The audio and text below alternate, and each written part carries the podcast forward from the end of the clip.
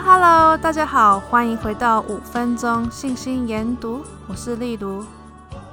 嗯，你们知道吗？因为这份事工啊，所以我常常有机会能够和朋友讨论福音，这是以前可能比较少的情况，但我现在还蛮喜欢的。昨天我和朋友吃饭的时候聊到教长祝福，我问他：“哎，你上一次读教长祝福词是什么时候啊？”他回答：“八年前。”我朋友他是在传教前去做的，有读了几次，但传完教之后就很少再把它拿出来读了。现在他也不确定他的教养祝福词放到哪里去了。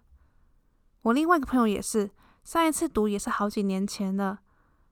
我们是否跟他们有一样类似的经验呢？上一次你读自己的教养祝福词是什么时候呢？教养祝福是针对我们生命所赐予的个人启示。能够帮助我们了解自己的潜能，其中可能包含指引人生的应许、劝诫或警告。这也帮助我们了解天赋认识我们每一个人，关心我们每一个人。在九月份的年轻成人周训里，加深你对教养祝福的理解中说道，在这个世界里，随时都需要做重要的决定，而你的教养祝福词就是你的个人地图。能指引你度过城市的挑战。人生处处是未知的海域，我应该去哪里就学？我应该学什么？我应该去传教吗？或是我应该跟谁结婚？如果有人可以给你一份人生地图来引导你做人生的决定，你会遵从吗？天父和耶稣基督就给我们这样子的地图来引导我们的生活，那就是教长祝福词。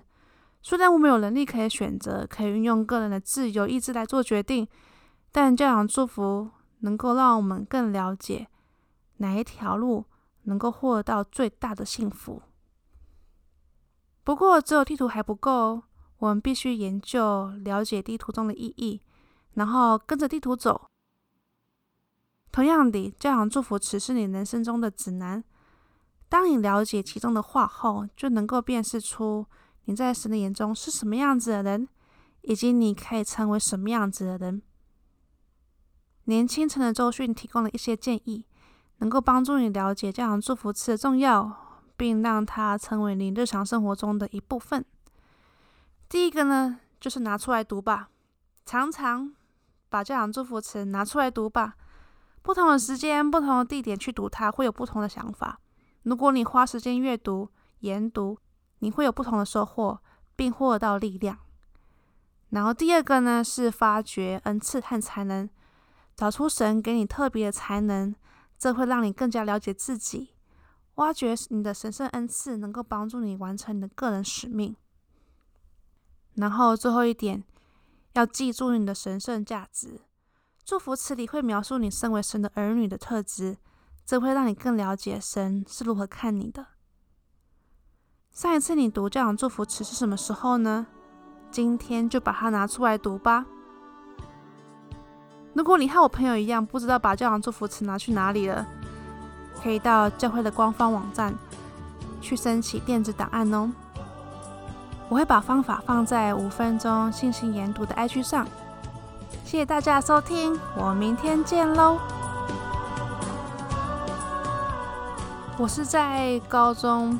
毕业的时候去做教养祝福词的，因为那时候我在我人生的第一个十字路口上，传教、读书，或是我该做其他的路，嗯，所以那时候我非常的惶恐吧，我觉得压力很大，因为我知道我必须要自己去承担我选择的后果，嗯，我怕走错路，我也不知道未来会怎么样，所以。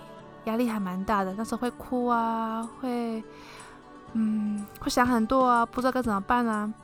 所以那时候我想，OK，那我要去做教养祝福。